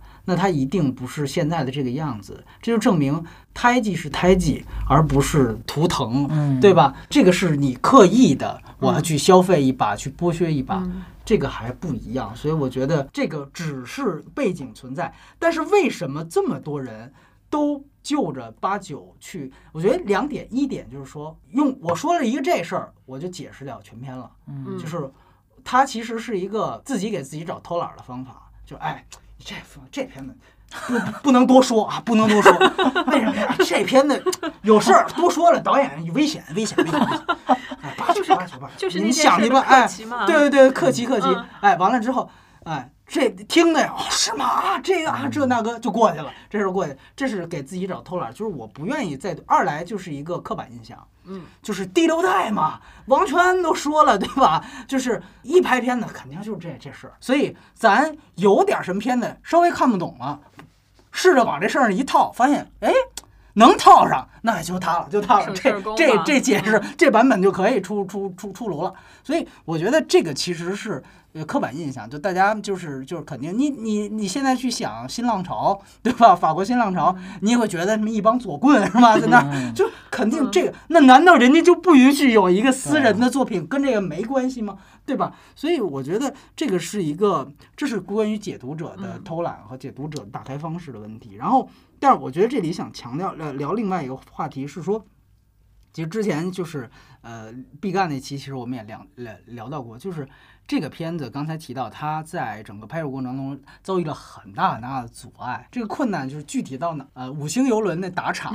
因为它其实是涉及到长江实拍，嗯，然后它实际上涉及到大量的跟航运局跟水利局的协调。然后我们知道电影是需要大量 NG 才能达到一个完美的效果。然后这个片子恰恰它的最大的这这个命门就是 NG 很困难，原因在哪？就比如说这个拍船掉头的一场戏，就是你拍这场戏，比如说哪一个部件没有到位，这戏要重拍，那这个时候船得再把头调回去，对吧？这个时候你再调回去，不仅仅是剧组的问题，你要给水利局打报告，你要去给航运局打报告，为什么呢？因为长江不是你一个人的航道啊，对，那是航道啊，后面还有一堆客船、货船和其他船只要通行，你得想到，OK，你因为每一艘船掉一次头都是几十分钟，那这个确实需要时间，这本身也很耗耗费时间。不是说我一演员第一下笑场了，我第二下来一下，这很方便。船一个掉头，在实拍的环境下就是几十分钟，然后再加上审批，所以每一个镜头都拍得极其艰难。所以。我我我刚才我想到了要说什么了，就是容易啊。吴主编当时其实在说他为这个片子的巨大野心而感叹，但他的潜台词就是说，可能他在实际层面上可能还没有达到，显然是没有达到他要的野心，但是他的野心确实很大，对吧？待会儿可以解释。但我想说的一点就是，为什么我们一提到杨超的作品就想到了安哲、老塔，甚至是贝拉塔尔？你会注意到。而为什么，或者另换一个角度说，就是为什么安哲、老塔、贝拉塔尔，他是绝绝对对不可再复制的，甚至他都不可能出现在西方电影工业。原因就是因为他们是绝对的计划经济时代的国师的待遇。就是，嗯，毕赣毕赣提了一点非常非常好，他就说，大家都说我的片子像老塔，他说我从老塔里能学到什么？说当时是老塔拍《前行者》还是还是镜子，我不记得了。就是说有一幕戏是那个整个那片草原有有风在在摆动，牺牲牺牲，然后不断有风在摆动。然后他以为就是肯定是导演呃特别耐心的和剧组在等风来，对吧？他说，但是后来他了解了花絮，说不是，人家直接就调个直升飞机来在上面吹，吹了你就拍。说这个就是只有在这样的一个情况下，就我再举个例子，像安哲的《哭泣的草原》，就是安哲说我要一个真正牛逼的场面，就是整个这一片城所有的房子要被淹，我靠，整个吭哧吭哧，这国家就配合的挖一个城，搭一个城把它淹了，就是这样。就是如果杨超，就是我特别同意这个论断，就是如果杨超导演他是一个第五代导演。是第四代导演，是一个制片厂时代的导演。他比如说他是八一厂的导演，那个时期拍电影，他想拍长江图，可能在长江这一部分影像上的野心的成熟度和完成度，一定比现在要高得多得多。因为这个说白了，它是需要。就是举国来帮助你一个人完成你的实现梦想，所以你也会明白，老塔是不可复制的，安哲是不可复制的，然后贝拉塔尔其实也是不可复制的，原因就在这儿，而且他们不可能出现在西方的那种真正制片人的那种电影工业体制在内。所以杨超特别不容易的一点，为什么说我对这个导演多少还是有一点这个个人上，就是因为他生在中国，当下的中国。当下中国是一个其实越来越全盘学习好莱坞的这样一个时代，你希望要拍一个以安哲的方式去实现一个艺术电影的这样的一个宏大的野心，何其难也！我觉得，呃，这不是他的问题，所以这也为什么之前我跟雷普利说，我说我很。一一方面期待，一方面怀疑，就毕赣他一千万的那一部下一部作品能不能拍出来？如果你要有更大场面，你同样要面临杨超的问题。我总觉得毕赣不是一个通过场面、设备、技术能够取胜的人，他应该就是他那一套，他对时间、空间特别独特的理解，嗯，然后很轻盈、很直上云霄的那种劲儿。我我觉得他应该是这样的。就是可能杨超身上很多就是沉重的带历史感的东西，对对对。然后你刚才说到那个举全国之力，然后去拍一部电影，嗯，这个可能。你你这么一说，我可能也有点理解他，理解他对于比如说对三峡大坝的那种情感，然后对于就是人造物的这种这种感情，可能就是一个直男的一个很怎么讲很情怀的这么，这个可能是我 get 不到的。正确啊，包括女性崇拜吧，应该是也有的吧。嗯，吴杰老师，我觉得你这部分，嗯，对你刚才说的那个特别有意思，而且和你和我们之前讨论的，比如他在长江发生和他和八九年的关系，其实是。是一个意思，对对，就是他现在不在那个计划经济体制当中了，对。但是他的情怀是什么，或者他想要的那个空间是什么样的？他是不是会把我们带回到八九年之前的某种气氛或者某种体制当中？但是那个东西已经失落了，是不可能的。对，但是但是他内心是不是有那个冲动？没错，你觉得吗？我觉得，我觉得一定有，是有，是有，对啊。而且它这个东西最后构成了，像你说，它影片的现实的展现构成了某种限制也好，或者是某种必然性也好，它它很难跳脱现在时代的变化。所以突然想到，不是那个时候，嗯，八九十年初那个和商。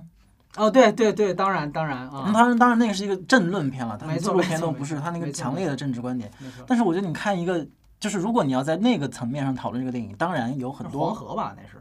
对，说黄河，说的是黄河，然后他说的是什么黄色文明与蓝色文明的这种海洋文明和中原文明，哎，对对对对，这种就是那意思，中中原文明落后了，对，保守了，我们要拥抱海洋文明，对，就说完说完了，就后后来被官方判定为是拥抱资产阶级，对啊，对对对，拥抱西方，对，那绝对是拥抱西方，也不，我也我也能判定不需要官方，但是我觉得那个里面还是那个政治层面的讨论嘛，嗯就是其实他的这种这种位置，当然当然很有意思了，我觉得，对，因为其实。我们说最最最说白了，就是真正能够达到，就是有政治情怀，再加上又把它诗意和美学表现出来。其实安哲是就是唯一一个，几乎是唯一一个，就是你既能看到，就包括杨超在《旅程》里面很多镜头几乎都是非常非常像的。你会看到那个在当时希腊的边境线上，所有人都趴在那个网子上，我那个那个，我觉得是唯一一个可以把自己的政政治诉求感。和美学结合的那么完美，却完全又互相不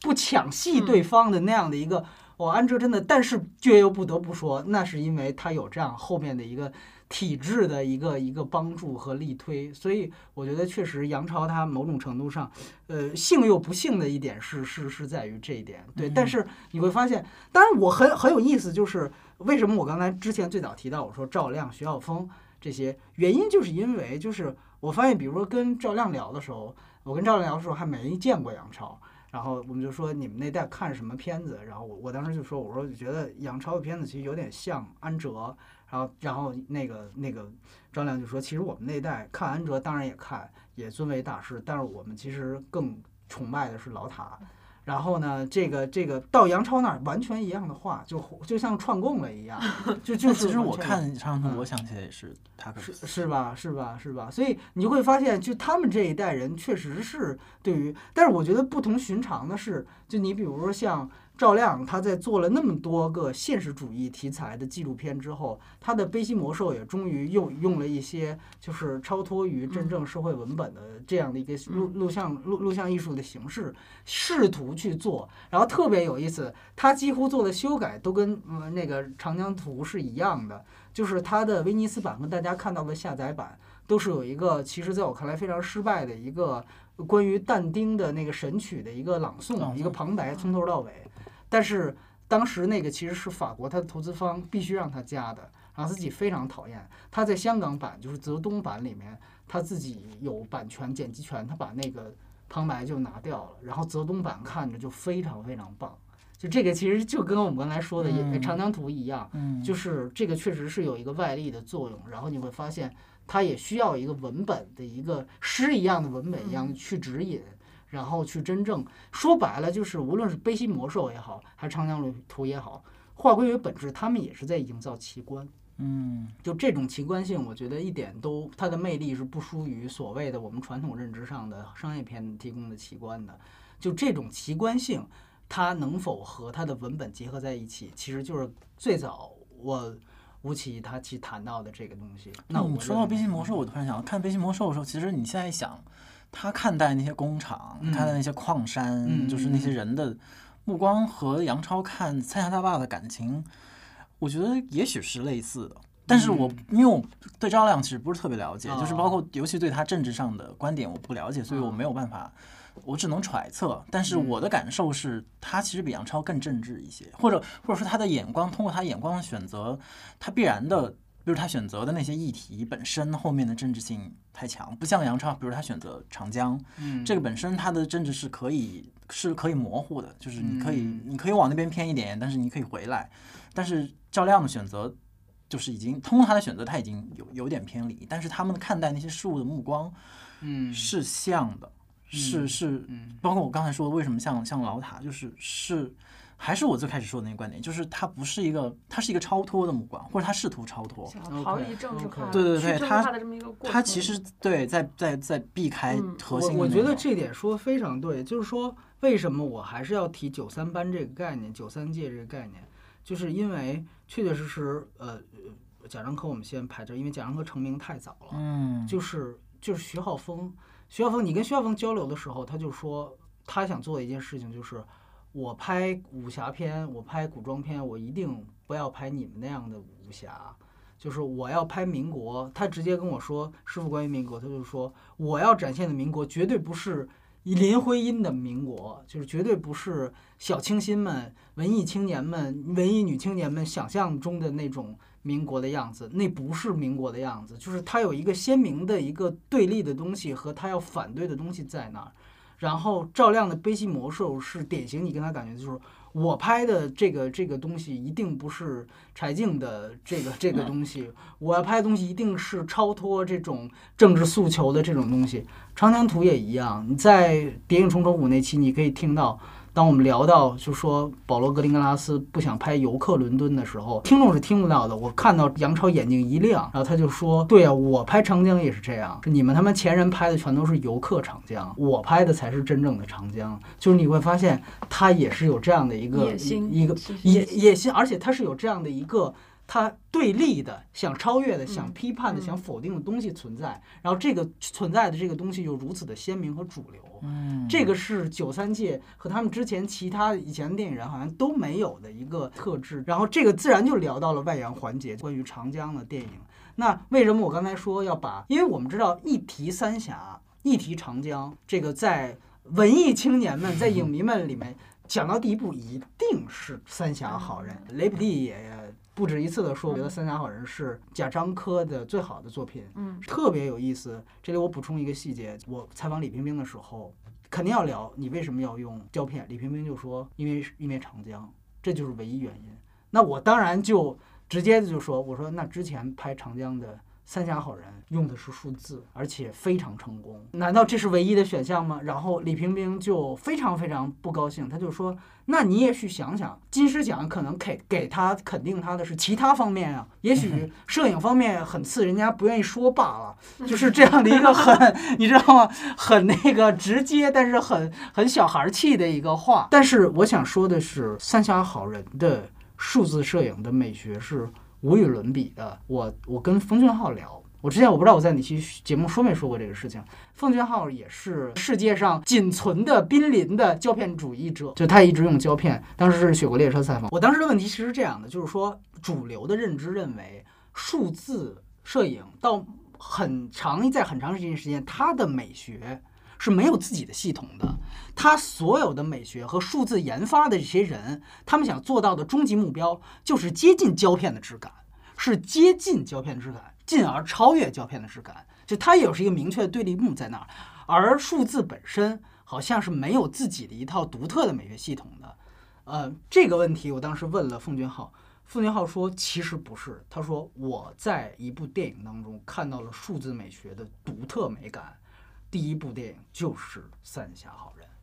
所以这个是也是从一个胶片主义者的嘴里说出来的啊。这个看来，这个起码气量上要比李冰冰先生要大很多啊。但是我我后来呃，因为因为奉俊昊的导演嘛，我之前还真没想过这个事儿。我回去就去看了一遍《三峡好人》，我确实觉得他确实在很多地方不寻常，因为因为他其实当时他用的那个数字都是。很接近 DV 的那种数字摄影机，对，那个就和长江上面那种雾气水汽分不开了那种感觉。对对对，然后然后恰巧这个是李平冰所避讳的，所以这个其实我觉得是特别有意思的一个一个话题。但是呃，从另外一个，这是摄影，我觉得从另外一个，大家可以想象，是不是三峡好人，他可能他的。打开方式还是有更多的人文关怀情愫在里面，尤其相比长江。还有一个就是《三峡好人》是贾樟柯唯一有可能放弃、抛弃现实主义大腿的一种可能。错，他错过了这个机会，他后来再也没有松开过现实主义的大腿。你的意思就是社会性，对吧？就是社会批判啊啊啊！等于说现在就把他牢牢的缠缠死了，捆捆住了。他可能自己的创作也是在，呃。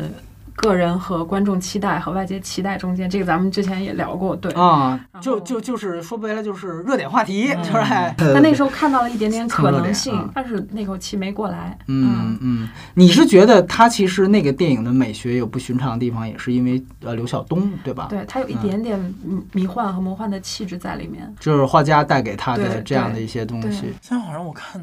印象不深了，其实坦白说，虽然。曾经也那么有名啊，曾经非常迷恋贾樟柯，但是现在如果你要让让我回忆我心中的贾樟柯，当然想到的是小五，是站台，就是是永远就是一直在你脑海当中，比如赵涛在灯灯下跳舞那段，就是唱是否那段，就是几乎是我个人观影史上最好的一段，就是你永远会记得的瞬间。对，但是三峡好人能记住就是最后他那个。房子升天那个啊，对我来说，那个可能和你刚才提到那个有点像，就是那个是他片子当中的魔幻气质，其实也就像你说的非常准确，就是他从现实当中试图抽拔出来的某种努力。其实我记得之前也看过一些影评人，其实其实聊过这点，当然他们是从非常正面的方角度来谈论他。谈论贾樟柯这部电影，他就说，当他发现他面对的现实，他已经无法用现实主义的语言去解释他的时候，他只能就是你，他同情一个导演在现实面前的这种无可奈何。但是我觉得恰恰恰说明他们的位置不一样，就是他和杨超门的位置不一样，就是他还是在从下往上的。又又回到我之前那种，就是他们的眼光始终是，或当然也是他们自觉为之，就他们一直是在外面，在高处。他们试图站在那个位置来看，但是贾樟柯一开始在低处，然后当他向上看的那个目光是是不一样的，而且甚至说极端一点，恰恰相反。对对，其实你你可以这样这样想，你回去去看那个升起的房子和 UFO，嗯，就是。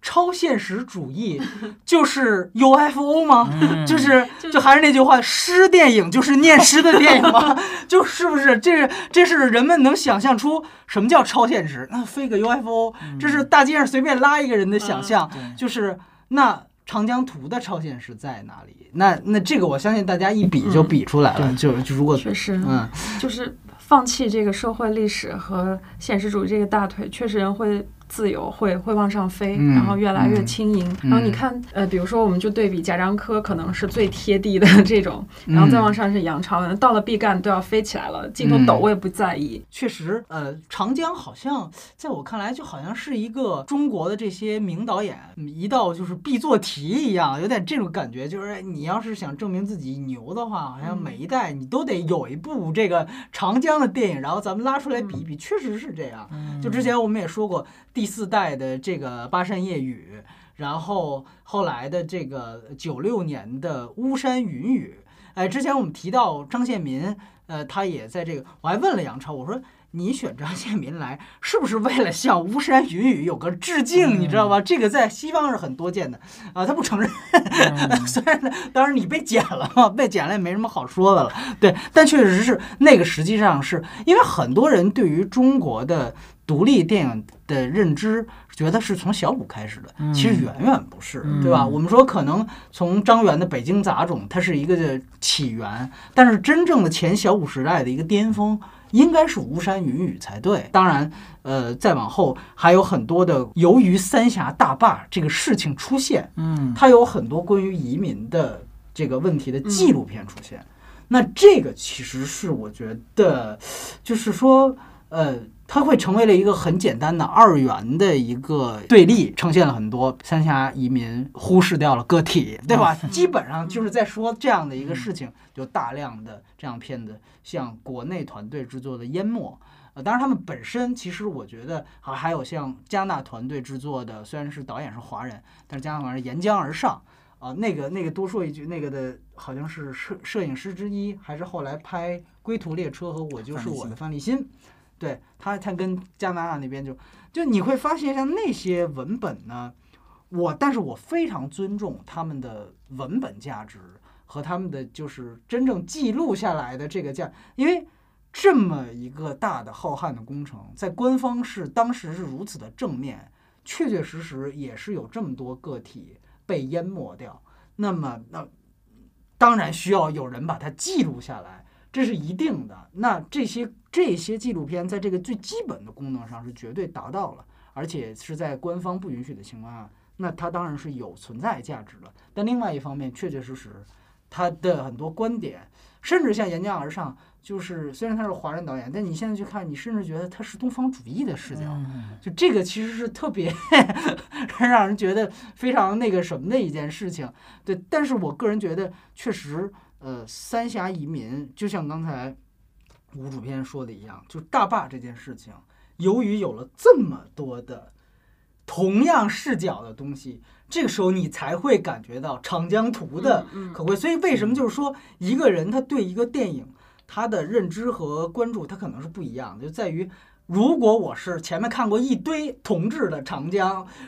这个游客长江，对吧？像岩浆而上就是拍游客的，对吧？拍西方游客，是 哎，是不是就是杨超？是不是就在暗指啊？这个，呃，这是我自己解读。但是我觉得，它都是游客长江。那这个时候，你突然看到一个不一样的东西，那很多其实听众也好，影迷也好。他们甚至都不知道沿江而上呢。那对于他们来说，确实那个是他们要先去补的课，然后慢慢积累，有这样一个过程。哦，再看到长江图，你会明白它跟前面这些拍长江的东西。而且我觉得很多人都忽略掉的一个特别早期的中国的一个纪录片，也不算特别早，大概九十年代就叫长江，不是话说长江，嗯，不不是专题片，是就是长江。那个是我特别有幸的，我小时候在大银幕上。看的一部真正的，应该是唯一一部七十毫米胶片拍摄的长江的纪录片啊，不是七十毫米 IMAX 胶，就是七十毫米胶片，这是非常非常不寻常的。中国当时有人真正用，所以这个我一下子也觉得，哎，李平冰的某种那个角度是对的，就是说你一定要用这样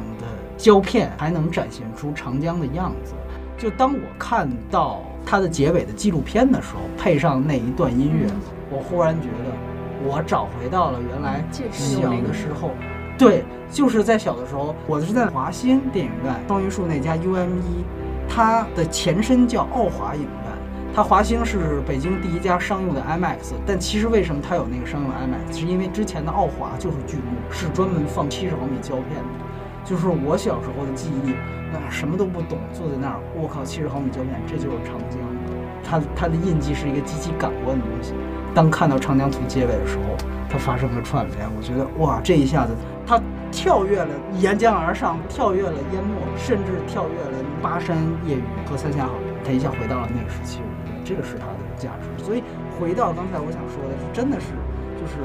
社会片跟艺术片是要做区分的。就是呃，其实其实沿江而上，一方面是纪录片，但他们其实全是社会题材，全是社会题材。然后三峡好人其实也有一部分是，就。它有这个类型元素在，然后像《巴山夜雨》那些其实更是。当然，你可以说《巴山夜雨》是关于文革的伤痕电影，关于文革的伤痕电影。但那个其实你会想象，它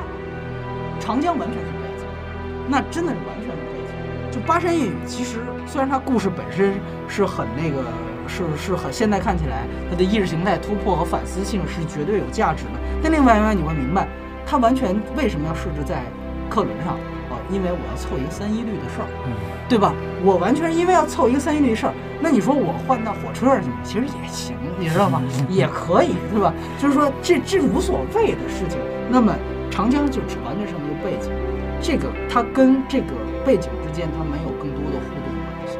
所以说，我觉得这也确实是你从巴山夜雨一步一步爬过来，发现长江逐渐从背景成为真正的主角。